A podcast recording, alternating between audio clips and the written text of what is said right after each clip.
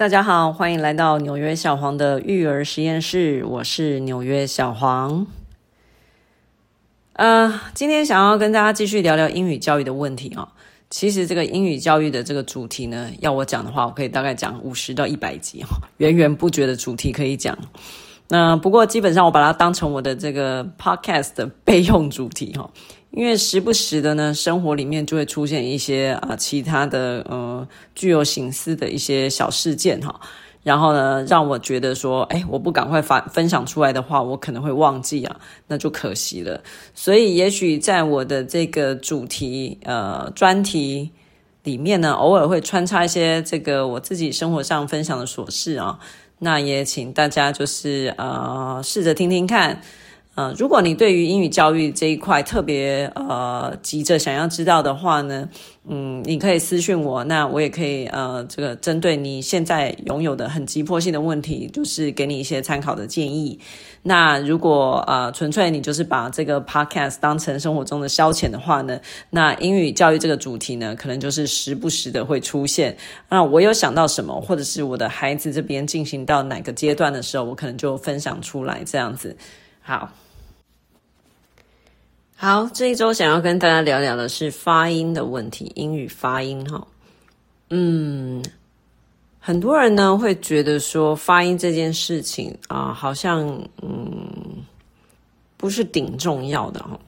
但是就我的看法来讲哈，我觉得发音好，学习一个外语的时候发音好，可以增强呃我们学习外语的自信还有动机。所以，嗯，我们家的例子是这样子，就是说，一刚开始学英语的时候，啊，小小朋友一刚开始学英语的时候呢，我就下定决心的，就是说，他一刚开始就要学标准的发音。那当然，这是因为我有这个能力教他标准的，呃，清晰的发音哈。啊，那之前我在我的这个 Facebook 上也谈过这个问题，就是说。如果父母本身不具备这样子的能力的时候，我不并不建议要特别这么做哈，因为你嘛，这个不仅父母会很痛苦啊，啊，而且呢，对小孩子来讲，他没有一个呃常常可以听到呃正确音源的机会哈，你却强迫他要说出正确的发音，这个是很困难的哈。首先，我们要了解这个学习发音哈，你一定是要听到正确的音嘛，对不对？所以你才能够发出正确的音。第二个就是说，发音其实关系到这个你的嘴型还有你的舌位的问题哈。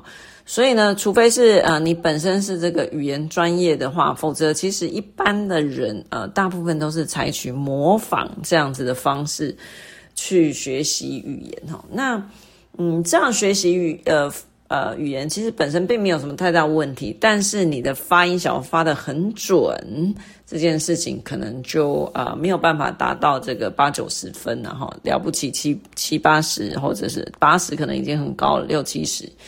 那也就是为什么很多的台湾的小朋友他们没有办法发出听起来很像以英语为母语。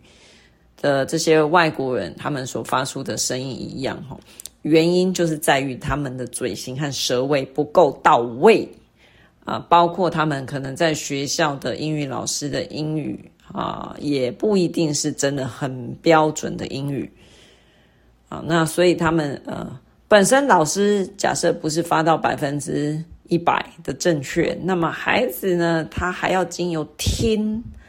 然后模仿这样的过程，他能够呃学到的可能又更少一点哈，所以啊、导致呢这个，除非你在你的孩子在学校是这个标准的呃以英语为母语的老师啊、呃，在教他们英语，或者是本身这个中级的英语老师他的发音就很标准啊。呃，除非是这两个状况，不然的话，其实一般的小朋友啊，接收到的音源不是百分之百正确的状况下，他很难发出百分之一百的音。这个也是我们父母就是要尝试去理解的。好，呃，其实扪心自问啊，即便是很多这个呃这个学历很好、这个高级知识分子的父母哈，你的英语发音也不见得就一定非常的标准嘛，对不对？但是其实也许你的工作上需要用英语跟别人沟通是很这个顺畅无碍的。那其实我觉得在这个部分发音的部分，你就不要那么的去要求你的孩子了。好，这个是我想要在这里传达给大家的一个观念。那么虽然我这样说，但是、我所谓的这个呃一个呃标准是说，你至少要让别人听得懂啊。别人不是指的是台湾人啊，你跟台湾人讲英语干嘛呢？对不对？你跟我们自己国家用中文的人讲就好啦，干嘛还要再去用台这个？呃，台湾人之间干嘛还要讲英语呢？不用，对不对？哈，就像我们平常，就算是跟朋友对话的时候，我们讲国语的时候，也没有很标准的这个呃呃状况是一样的哈。就外国人彼此他们在讲话的时候，其实他们讲得很快，有时候也不一定每个音都发得很标准嘛，哈。所以，嗯。在台湾，如果你跟台湾人说话啊，不需要用英语哈。所以呢，除非是呃你在跟外国人讲话的时候，你们共同的语语言就是英语的时候，哎，那这时候如果你的英语相对起来是比较标准的，发音是比较清楚的，那对方他理解你的语义就会比较呃容易，而且也比较不会误解。呃，对方的意思，或者是说不必再做重复的确认这样的动作，那么当然就所谓的沟通就会比较顺利的进行。所以说发音它主要就是其实要掌握三个部分哦。啊、第一个就是你的这个嘴型跟舌位，这个是嗯，如果是呃专业的语言老师的话，他会呃能够嗯、呃、除了示范之外，他能够讲解。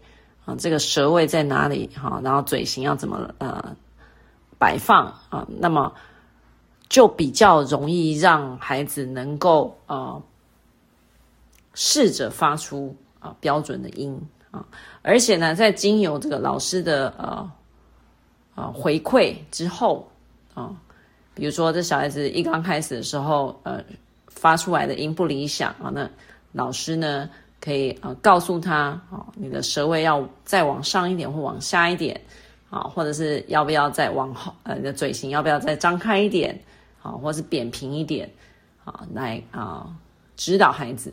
那么你的呃你的呃这个这个小朋友呢，他就比较容易啊发出正确的音，这绝对效果是会比你单纯的只是听老师发一个。声音，然后你去模仿啊，这样的方式当然是会更有效果。所以说，嗯，像我们家女儿啊，其实他发音的方面哈，因为我是从这个大班的时候，那时候就是疫情嘛，那所以大家都在家里面，幼儿园也没去的，那在家里很无聊，时间很多，所以我们就开始。啊、上英文课啊，就是我教他。每天呢，我们大概花一个半小时到两个小时的时间，然后让他有点事情做，就是跟妈妈也有点互动。所以那时候我开始引导他，就是呃学习英语的发音这样子。那我自己用的是朋友推荐的 Oxford Phonics World 这个教材哈。那它一共是有五册啊。这个教材呢，其实我觉得它编写的蛮完整的啊。现在这个。趋势嘛，就是学这个自然发音哈。那我的朋友推荐我的这位朋友，他本身也是呃这个小学的啊美语老师，那他也是这个 USC 啊毕业的这个 TESOL 老师啊，就是说呃这个英语教学研究所的老师，所以啊、呃、他呃带着他女儿用这一本，觉得效果不错，所以推荐我。那后来我用了，的确效果也不错。不过，哎，这个教材有一个小缺点，就是它其实是属于英国的发音系统哦，所以里面呢会有一些发音比较偏向英式的发音啊，在关于这个自然发音的部分。那如果嗯不具备呃分辨英语呃英式英语跟美式英语能力的老师的话，哈，或者家长的话，他们对这个部分可能会感觉到比较困惑，就是，哎，有些音好像我们平常听到的不是不是那样啊，怎么会在这教材里面写那样？那其实并不是这个教材编错哈，而是这个教材其实它就是以英式的发音为主的哈。好，所以啊，没关系，anyway，反正我家用的是这一套。那它除了呃这个呃。教学的部分呢，它也有这个读本可以读，让孩子做练习，所以我个人是觉得还不错啦哈。好，那呃，所以说自然发音是呃这个一刚开始我们会接触嘛，对不对？那第二个就是说，在发音方面，如果你想要让你的孩子掌握的话，啊、还有一个呃部分就是很重要，就是重音的部分。那其实啊、呃，我觉得很多人对于重音这个字，这个这个。部分哈不是很了解，或者是说也不是很重视，那导致呢，嗯、呃，往后的学习啊、常常会发生困难哈，在发音方面，为什么呢？因为事实上哈，同样的一个呃声音啊，比如说两个音节字，重音是指两个音节以上啊才会有重音出现嘛，就是因为英语它不是。一个字只有音一个音节哈，不单只是这样哈，那它还会有多个音节，两三四五，二三四五都有可能哈。啊，比如说 television 啊，这个字 television，它就是个四个音节的字嘛。那它的重音在哪呢？很多台湾人他没有办法分辨这件事情，但是事实上这是学好英语很重要的一个元素哈，就是重音 television。重音在哪里呢？重音在第一个。什么叫重音？我觉得台湾的老师吼没有好好教，这真是一个错误。重音其实，重音其实就是说，你那个音节的声音是比较高的哈。你要用这个高低音的这个想法来理解重音的概念啊，你才能够抓住它这个正确性哈。